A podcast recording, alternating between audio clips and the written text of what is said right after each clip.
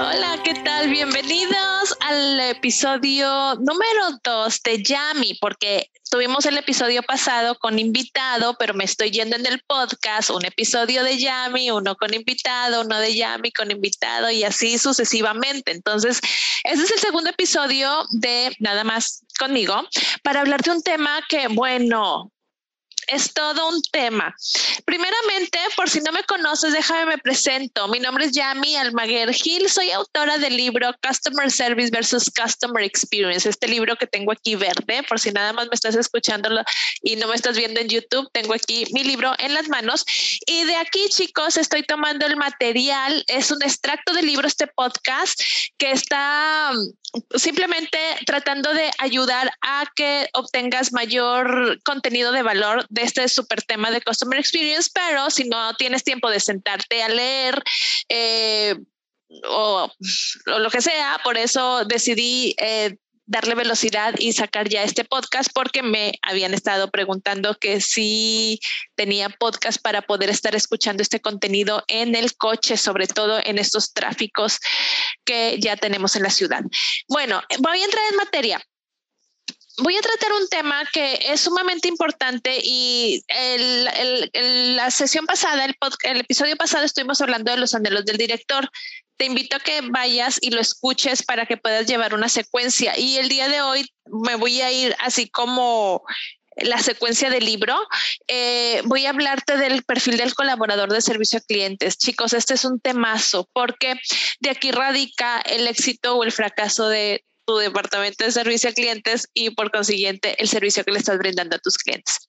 Me han preguntado mucho, Yami, ¿es importante el, el, el, el perfil del colaborador o es cuestión de disciplina, es cuestión de metodología eh, o es cuestión de contratar a la persona que tenga un super carácter bien bonito, bien padre para para poder brindar un servicio y una experiencia a clientes. Y quiero decirte que las dos cosas importan. Importa que tengas un buen perfil de colaborador de servicio a clientes, pero también importa la metodología que tú estés transmitiendo, la capacitación que tú estés transmitiendo a este colaborador que tiene contacto con tus clientes.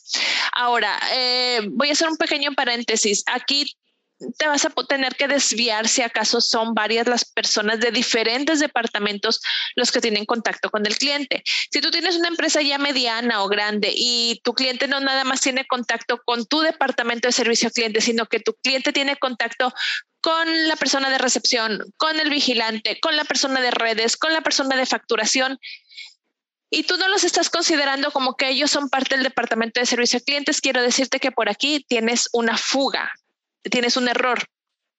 Todas las personas que tengan contacto con tus clientes, que, que esos puntos de contacto son parte de tu departamento de servicio a clientes. No importa que no lo tengas bien establecido el departamento, siempre que tu cliente habla con alguien de tu empresa, sea quien sea, esa persona está en servicio a clientes externos y también ahí lo tienes que considerar para tus capacitaciones y para tus metodologías y para tus perfiles. El día de hoy me voy a enfocar en el perfil. Chicos, es bien común que el perfil de colaborador de servicio a clientes, esa persona que tienes en mostrador, que tienes en el call center, o incluso aunque sea tu empresa B2B y que tienes en contacto con la otra empresa, eh, con la otra persona de la empresa, no importa, es una persona que debe tener un perfil específico para este puesto. De aquí radica, como te decía ahorita, el éxito o el fracaso de tu departamento. Estamos muy acostumbrados a eh, contratar personas que sean muy sociables, muy comunicativas, muy sonrientes y con una buena actitud, lo cual eso sí es bueno, es un acierto. Nada más que aquí donde te voy a hacer énfasis o hincapié es que no te vayas solamente por esas cualidades o habilidades blandas, que es la comunicación, y que también te vayas muchísimo por la capacidad de análisis y la capacidad numérica que pueda tener esta persona. Normalmente nos olvidamos de eso y creemos que porque la persona es muy extrovertida, tiene facilidad de palabra, entonces va a atender muy bien a nuestros clientes y la respuesta es no, no necesariamente. Si la persona va a poder tener un contacto muy amigable con tu cliente, pero tienes que cuidar muchísimo su capacidad de análisis y su capacidad para cerrar ciclos, me refiero a dar seguimientos, a no, que, a no dejar las cosas empezadas, porque si tú no te si no, tú no tomas en cuenta este factor, entonces la persona simplemente se va a dedicar a charlar con tu cliente alegremente, pero no le va a solucionar nada. No sé si te ha tocado a ti como cliente que te reciben, a mí me ha tocado muchísimo eh, en equipos de trabajo con los que he con los que he trabajado, valga la redundancia, en donde la persona es muy amigable eh, y claro que sí, cliente, con mucho gusto, ahorita te lo mando. Y ese ahorita, como decimos en México o en Latinoamérica, no sé si usan mucho el ahorita, se convierte, se puede convertir en nunca, en nunca, nunca te lo mando porque la persona es tan amigable y tan sociable que se distrae en esa sociabilidad y no se enfoca en las tareas que tiene que estar ayudando al cliente a darle soluciones. Porque finalmente a nuestros clientes sí le gusta que lo tratemos con empatía, con eh, buena actitud, pero finalmente queremos una solución. Vamos a algún establecimiento o alguna empresa a adquirir un producto o adquirir un servicio, no a platicar, ¿ok? Estos colaboradores de servicio a clientes no deben ser nuestros amigos, no deben ser nuestras camaradas, deben tratarnos con respeto, amabilidad, empatía, con el afán de ayudarnos, de ayudarnos a los clientes, me refiero, y con la finalidad de llevarnos, de llevar a cabo una solución te voy a hacer hincapié muchísimo que revises el, capítulo del protagonista del, perfil del colaborador de servicio a clientes en el libro, porque aquí, te, aquí en, el, en el libro te detallo exactamente las características que, que yo recomiendo eh, para tener un éxito en este departamento. Es muy importante, según mi recomendación, la capacidad de análisis de la persona. Una persona analítica es por lo regular una persona que tal vez no es tan, tan extrovertida como una persona muy sociable y comunicativa. Sin embargo, es medianamente eh, sociable. Sí puede, ser, puede llegar a ser muy amable, pero a mí lo que me encanta de las personas analíticas es esa capacidad de poder discernir la información, de poder ir al fondo de las cosas con el afán de em, ayudar al cliente en cualquiera de sus requerimientos. Te recomiendo muchísimo este perfil para colaboradores que tratan con tus clientes premium, para colaboradores que tratan con tus clientes VIP, los de mayor facturación. No les pongas una persona tan sociable, más bien ponles una persona que tenga la capacidad de em, tratar con este tipo de clientes para poder resolver situaciones tal vez que te están generando eh, te pueden estar generando mucho ingreso o mucha pérdida, depende de cómo se trate el requerimiento. Ahora, este, este colaborador de servicio a clientes, hago el hincapié de que debe tener esta capacidad porque no nada más lo vamos a tener como una persona que atiende en mostrador o atiende al cliente y se vuelve más bien como un, un comisionado de mensajes, un, un mensajero sin desprestigiar a los mensajeros, pero no queremos que la personita de servicio a clientes esté nada más ahí para transmitir la información del exterior al interior o del interior al exterior.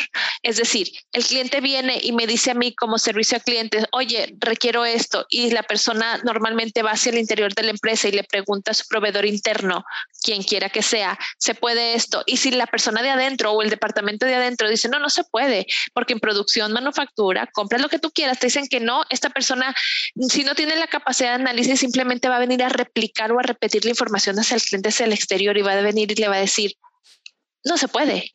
Entonces el cliente explota y luego va para adentro y dice, el cliente se enojó, el cliente explotó y adentro le dicen, bueno, pues ni modo, no, no se puede, es política. Y entonces la persona de servicio al clientes otra vez va para afuera y le dice, bueno, no se puede y no se, y, y no se puede y es política. Y ahí es donde empieza a decaer nuestro servicio al cliente. No podemos permitir que la persona de servicio a clientes, que es una persona tan valiosa porque está en contacto directo con tu cliente externo, se vuelva nada más un comisionado de mensajes. Esta persona debe tener la capacidad de, de, de indagar, de tener la curiosidad, de preguntar internamente por qué realmente no se puede y qué podemos hacer para que se pueda, qué alternativas de solución le puedo dar a mi cliente, qué pasa si hacemos estos cambios, qué pasa si hablamos con el proveedor, qué pasa si y empezar a hacer un semillero de creación de estrategias con iniciativa. Tu departamento de servicio a clientes, lo he dicho repetidamente, a ver si no te suena repetitiva, pero debe ser un semillero de creación de innovación. Esta persona eh, y sobre todo el líder del departamento debe estar totalmente involucrado en las juntas de adentro de la empresa, en las juntas de, pronósticos de, producción, en las juntas de compras, en las juntas de donde se llevan a cabo las decisiones. Debe estar muy pegada el líder o debe estar muy pegado hacia todos estos departamentos y tener la facultad de poder eh, proponer, de poder eh, hacer cambios internos eh, para poder beneficiar al cliente. Recordemos que cada vez que la persona de servicio al cliente pide algo o requiere algo es porque el cliente lo está requiriendo, es, tiene el contacto directo con el cliente, es la voz del cliente que está hablando. Dejemos de, de o deja de, de, ver a la persona de servicio a clientes como el que como una persona en sí, sino como una persona como que ay, tus clientes se están fastidiando. Ay, el de servicio al cliente siempre requiere esto, siempre me está apurando. Si el de servicio al cliente te está apurando es porque viene representando a tu cliente. Chicos, aprendamos de, lo que está pasando ahorita actualmente, la pandemia. ¿Cuántas eh, empresas no han tenido que cerrar o reducir sus ventas eh, y, lidiar con unas situaciones muy fuertes de baja de economía simplemente porque han perdido clientes. Entonces, yo lo he vivido en lo personal con los restaurantes. Me he dado cuenta que los restaurantes en general han hecho un cambio muy importante a raíz de la pandemia. Creo yo y en lo personal que se asustaron porque después de repente llegó algo que normalmente no, bueno, nunca pensábamos que iba a llegar, el cierre de estos restaurantes en donde perdieron clientes, se asustaron, algunos tuvieron que cerrar y ahora que estamos regresando nuevamente, eh, a, los restaurantes, yo sí he visto un cambio positivo en el servicio de los restaurantes y me agrada bastante, o sea, me, estoy muy sorprendida gratamente de que ahora desde la persona que te recibe o el mesero, aparte de las medidas de, salud que, de, o de higiene que, debe, que, que están tomando, ahora yo sí he percibido que los meseros son mucho más atentos, que incluso la, persona de, que te recibe en el restaurante es mucho más atenta y se preocupa más por darte una mesa cuando antes en, lo personal los restaurantes estaban llenos y te decían, bueno, no se puede, vuelva si quiere o vaya a otro, cosas así. No, no me lo decían así directamente, pero realmente se notaba que, bueno, pues no se puede y, y ya, ¿verdad? O sea, tenemos muchos clientes. Ahora realmente se están preocupando en darte una mesa o ver la manera en cómo te ayudan. ¿Qué es lo que pasó? se asustaron, se, de repente se quedaron sin clientes y tuvieron que empezar a, amortiguar esa situación. Bueno, no esperes, sea cual sea el giro de tu negocio, no esperes a que llegue una situación externa, a que te asuste para que puedas entonces revolucionar tu servicio. Siempre pongo el ejemplo también de a que todas aquellas empresas que están muy confiados porque sus ventas son buenas, sin embargo su servicio no es tan bueno y como quiera venden. Entonces, puedes estar vendiendo simplemente por porque te lo está subsidiando el, que no tengas mucha competencia o tengas un producto único, etcétera. Pero recordemos que pueden suceder cosas inesperadas que de un momento a otro, eh, si tú no tienes un buen servicio, tu venta no va a ser sostenible a través del tiempo. Porque recordemos la, la, por ejemplo, estas nuevas empresas con los taxis. Eh, los taxis antes bueno, empezaron muy bien los, taxis cuando llegó esta nueva ola en, México de los taxis de color verde y, y, ahora tenían taxímetro y ahora ya los podías distinguir porque estaban uniformados los coches, los carros, pero después se vino abajo el servicio y empezaron a hacer lo que quisieron. Nunca pensaron, esa es, la cosa chicos, que nunca pensamos lo que puede suceder. Nunca pensaron que después iba a, surgir estas plataformas de, de taxis automatizadas, fáciles, con mejor servicio, mayor servicio. Y cuando entonces vinieron este tipo de, empresas, pues los taxis empezaron a sufrirlo y, tanto así que empezaron hasta tratar de sacar este tipo de empresas del mercado, haciendo una serie de manifestaciones o bloqueos o cosas así que no te dejaban usarlos en los aeropuertos, no sé si recuerdan. ¿Y qué es lo que pasa? Pues estaban tan acostumbrados a que podían hacer lo que quisieran y, las personas pues como quiera los, los contratábamos porque eh, no teníamos de otra. Entonces, lo que te quiero decir es, no, no, te acostumbres y no dejes que tu servicio caiga porque si estés vendiendo. Cuando menos te lo esperes, puede llegar algo externo que puede venir a arrebatarte a los clientes y es entonces cuando vas a querer em, transformar tu servicio y tal vez pudiera ser demasiado tarde. Entonces, eh, cerrando este capítulo del perfil del servicio a clientes, es muy importante que tengas muy bien definido el perfil. Te recomiendo ampliamente, te voy a dejar con estos puntos. Eh, sí es importante que tengas personas que tengan una buena actitud. Sí, claro que sí. Te va a ayudar muchísimo y te va a evitar dolores de cabeza más adelante, porque eh, una negativa hacia, tu cliente puede ser muy bien amortiguada con una buena actitud de tu colaborador. Sin embargo, eh, no dejes todo en, esta habilidad blanda.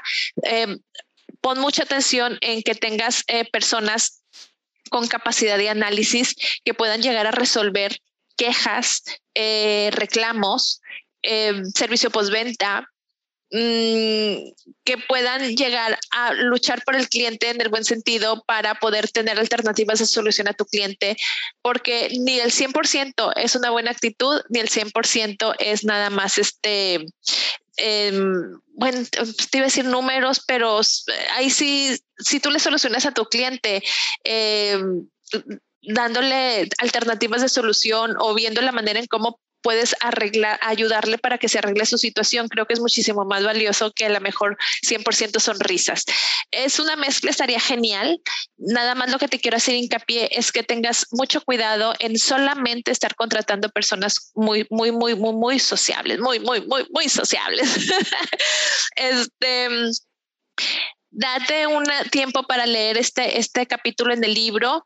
Creo que es de, es de mucho valor y también otra recomendación que te quiero dejar antes de, de, cerrar este episodio es puedes tener una mezcla dentro de tu plantilla de servicio a clientes. Puedes tener esta mezcla de personas muy sociables y no tan analíticas y la mezcla de personas muy analíticas no tan sociables.